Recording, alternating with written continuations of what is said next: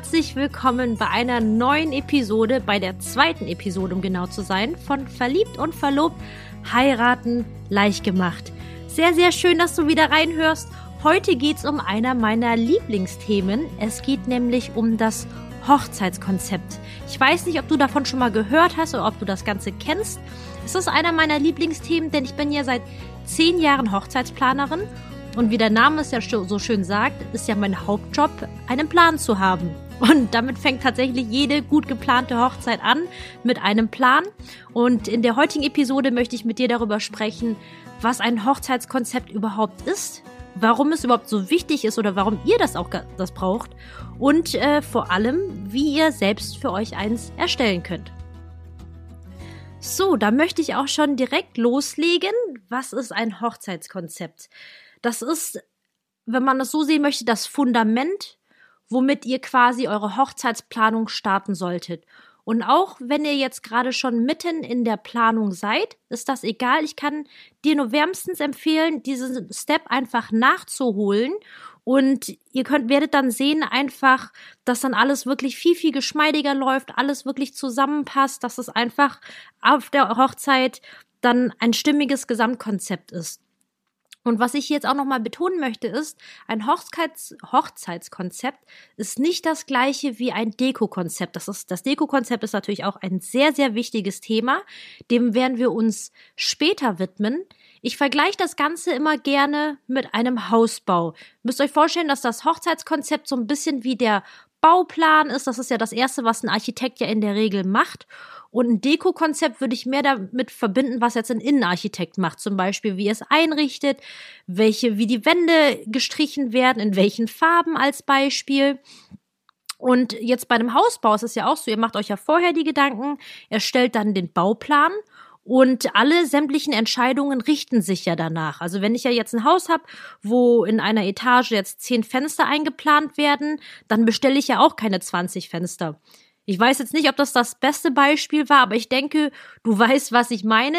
In einem guten Hochzeitskonzept steht einfach wirklich alles drin, was man über die Hochzeit, also eure Hochzeit tatsächlich wissen muss. Zum Beispiel angefangen davon, was soll es alles auf eurer Hochzeit geben? Es gibt ja so viele Elemente, mit der man eine Hochzeit aufbauen kann. Also angefangen zum Beispiel Musik. Musik ist ein sehr wichtiges Thema. Wollt ihr eine DJ oder eine Band? Ähm, wie sieht's mit Essen aus? Welche Art von Essen wollt ihr haben? Möchtet ihr eine Candy Bar haben oder eine Gin Bar? Das sind ja so Sachen, die relativ trendy sind momentan. Oder ein Videografen. Was für eine Art von Trauung wünscht ihr euch? Reicht es zum Beispiel, dass ihr nur aufs Standesamt geht oder wünscht ihr euch zusätzlich noch eine kirchliche oder eine freie Trauung? zu welcher Jahreszeit soll die Hochzeit stattfinden? Ähm, es muss ja nicht immer der Hochsommer sein, weil die, bei den Temperaturen heutzutage finde ich es persönlich gar nicht so verkehrt, auch auf Frühling, ähm, Herbst aufzuweichen, wenn man zumindest noch warme Temperaturen haben möchte oder dass aus dem Konzept auch hervorgeht, was für ein Gefühl auf der Hochzeit en entstehen soll. Zum Beispiel, wollt ihr es lieber idyllisch draußen im Grünen oder seid ihr Großstadtmenschen und mögt zum Beispiel urban modern? Es gibt wirklich tolle Locations, so gerade im Industriecharakter, aber es muss einfach unterm Strich zu euch passen. Und um die Frage zusammenzufassen, was ist ein Hochzeitskonzept? Das ist dann tatsächlich der Bauplan eurer Hochzeit. Das heißt, wenn theoretisch ich euer Hochzeitskonzept in die Hand bekommen sollte, sollte ich streng genommen quasi in der Lage sein, eure Hochzeit zu planen. Aber gut, ihr plant die Hochzeit ja selbst, deswegen einfach nur, dass ihr eine grobe Richtung habt, in welche Richtung es geht.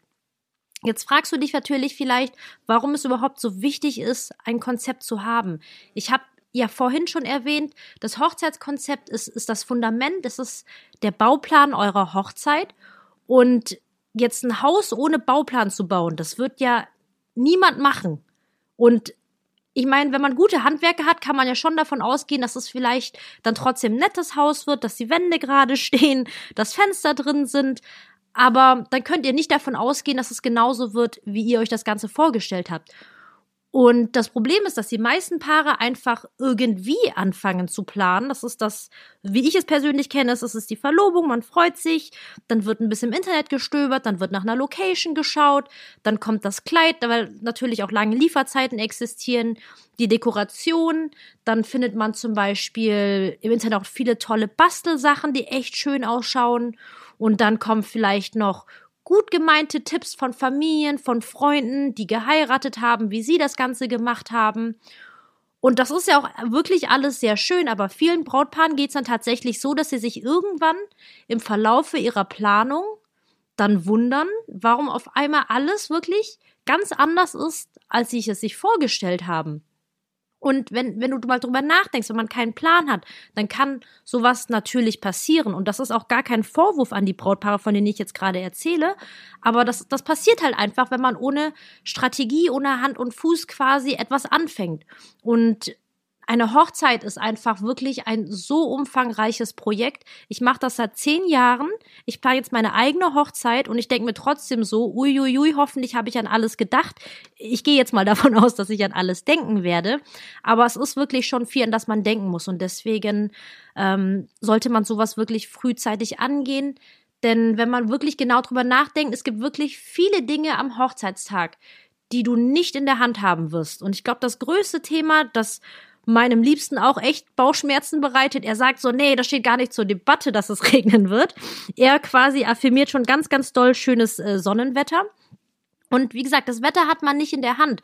Und das, das kann auch keiner von uns ändern. Aber es gibt halt Dinge, die man in der Hand hat. Und das ist zum Beispiel, sich einen vernünftigen Plan zu machen und sich dran zu halten, weil das einfach sozusagen der Nordstern eurer Hochzeitsplanung ist.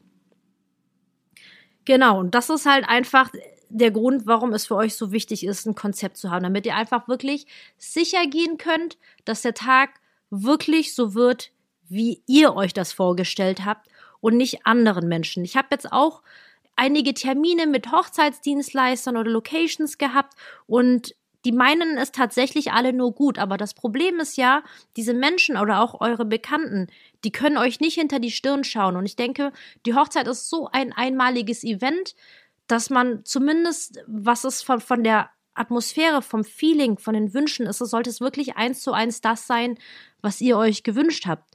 Und deswegen möchte ich euch auch im nächsten Schritt natürlich an die Hand nehmen und euch zeigen, wie ihr ein Hochzeitskonzept für euch selbst erstellen könnt. Genau, und da schlage ich vor, dass ihr am besten erstmal euch gemeinsam Zeit einplant, vielleicht ein Date miteinander, ähm, jetzt bei der Jahreszeit bietet es sich ja an, vielleicht zu Hause es sich gemütlich zu machen, was Leckeres zu kochen. Ähm, jetzt, die Tage werden immer kürzer und ich finde, es passt einfach jetzt einfach ganz gut, sozusagen ein bisschen das Jahr Revue passieren zu lassen und schon mal so in, in, in Vorfreude zu schwelgen, wie denn nächstes Jahr, wenn, wenn du denn nächstes Jahr heiratest, wie denn nächstes Jahr die Hochzeit wird. Und macht euch in erster Linie, glaube ich, klar, dass es wirklich der einzige Tag ist, also an dem ihr wirklich offiziell, an dem ihr alles bestimmen dürft. Ich meine, klar, an jedem anderen Tag vielleicht auch, wenn ihr nicht arbeiten geht, also wenn ihr zu Hause seid, aber ich, ich glaube, du weißt, was ich meine. Dass es wirklich alle Gäste wirklich sagen, yo, das Brautpaar, das soll happy sein.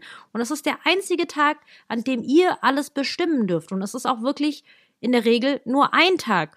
Und jetzt stell dir mal vor, wie schnell ein Tag in deinem Leben aktuell vorbeizieht.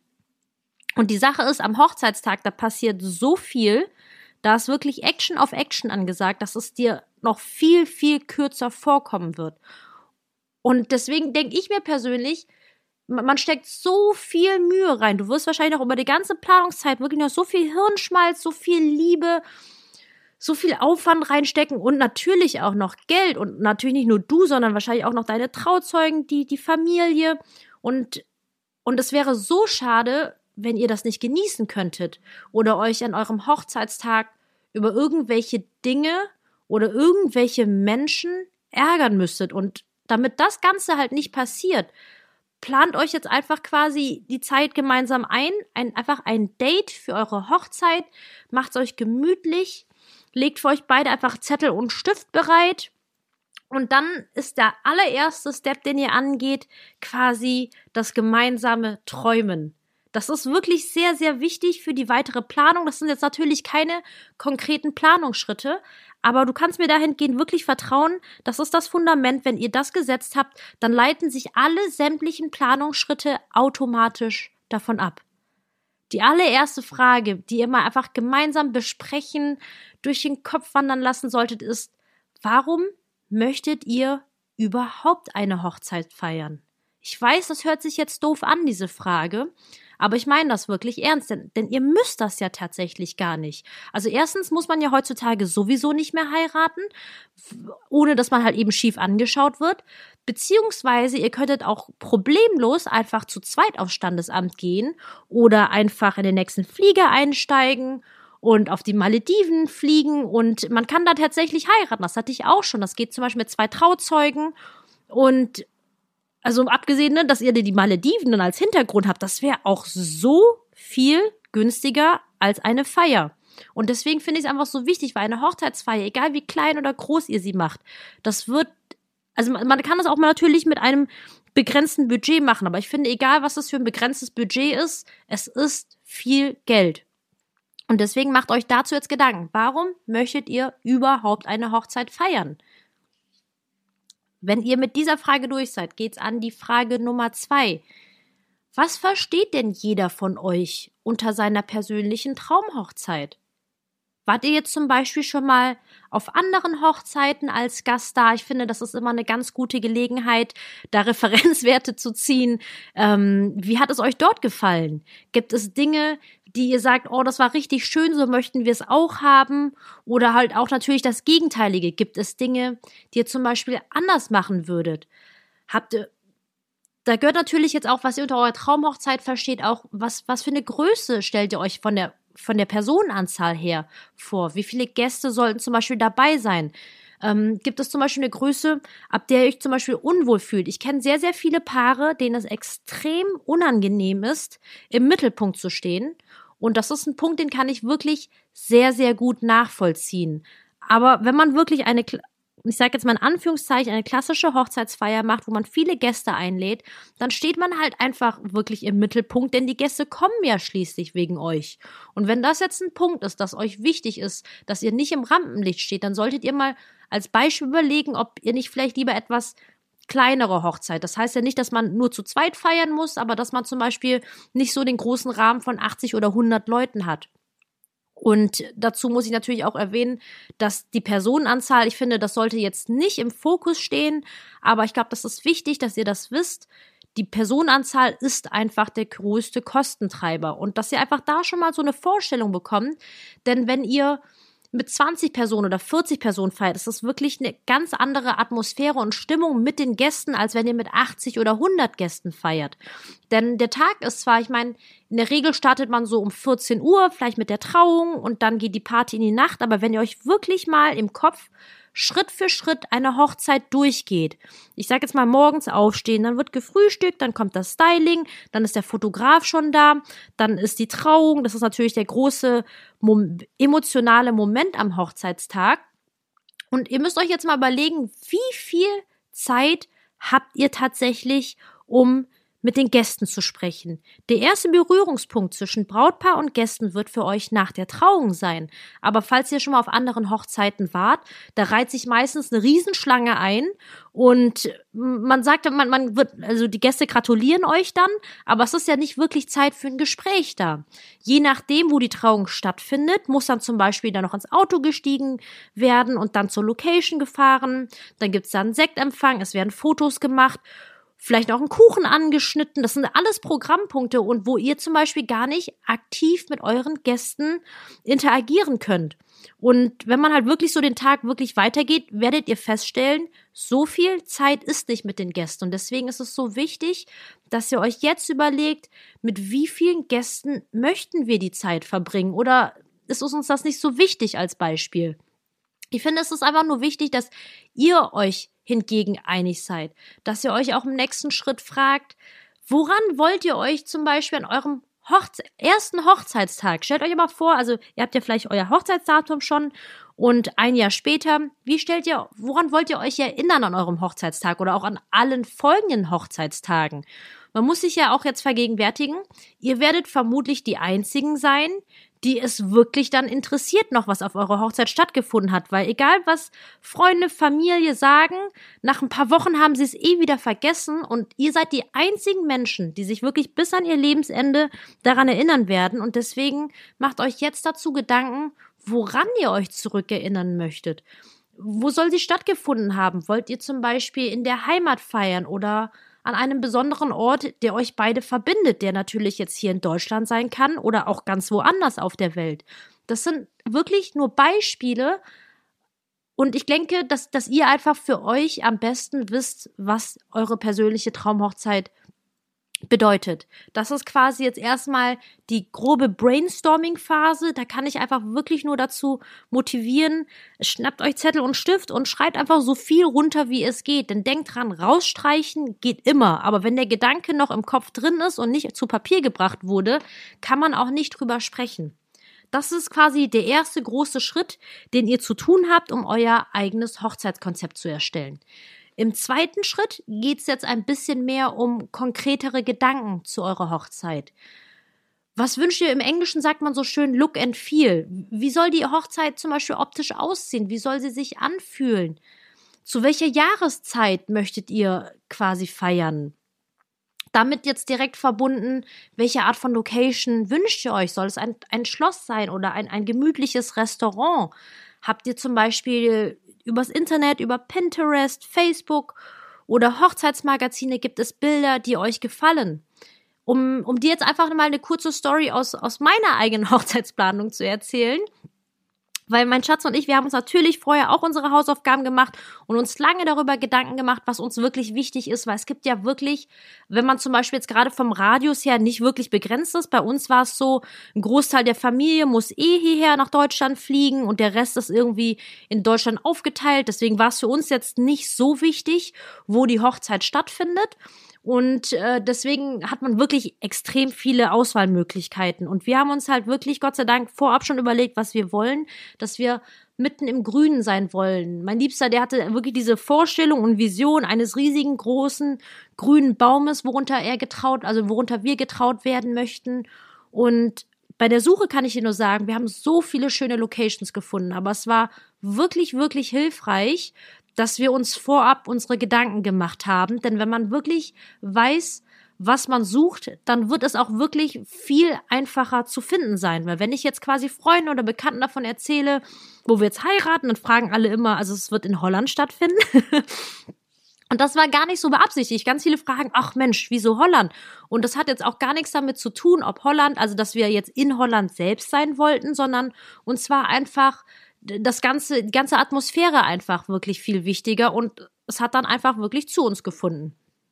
Genau, das ist jetzt aber nur eine kurze Story von uns, aber zurück zu euch jetzt. Ihr macht euch quasi konkretere Gedanken. Wie soll die Hochzeit aussehen?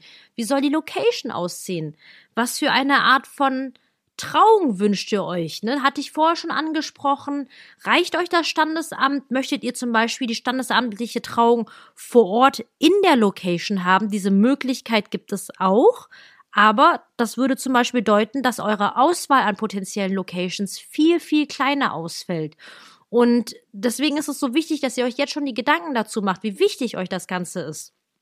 Oder wie stellt ihr euch optisch diese Hochzeit vor? Welche Stilrichtung darf es sein? Möchtet ihr zum Beispiel jetzt ein bisschen im Trend sein, bisschen Richtung Boho oder Vintage gehen? Oder mögt ihr es zum Beispiel lieber modern oder doch ganz klassisch elegant? Das sind alles so Dinge, wo ich euch auch einfach bitte schreibt sie runter. Schreibt so viel runter, wie, wie es nur geht, weil im Verlaufe der Planung wird sich eh alles nochmal konkretisieren und, und festigen. Macht euch jetzt keinen Kopf darum, dass es vielleicht einfach nur wirre Gedanken sind, denn dazu kommen wir später, wie man quasi alle diese Gedanken zusammensetzt. Und zu guter Letzt sind es noch zwei Fragen, die ihr zu beantworten habt. Und zwar erstens, aber die beantwortet ihr bitte beide separat voneinander. Und zwar erstens, worauf könnt ihr nicht verzichten oder jeder einzelne von euch? Das sollten wirklich maximal drei Punkte sein, worauf ihr nicht verzichten könnt und wollt. Und zur zweiten Frage, Wo wärt ihr denn zum Beispiel bereit, Kompromisse einzugehen?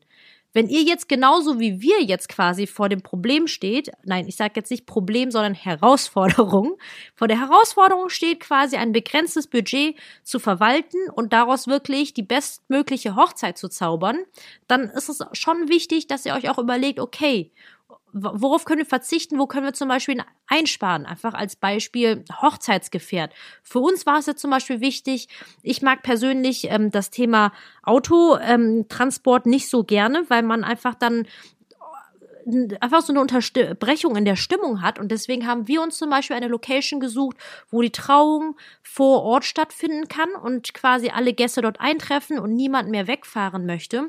Und in unserem Fall konnten wir zum Beispiel auf das Hochzeitsgefährt, also was es auch immer sein mag, zum Beispiel eine Limousine oder ein Oldtimer oder eine Kutsche, darauf können wir verzichten.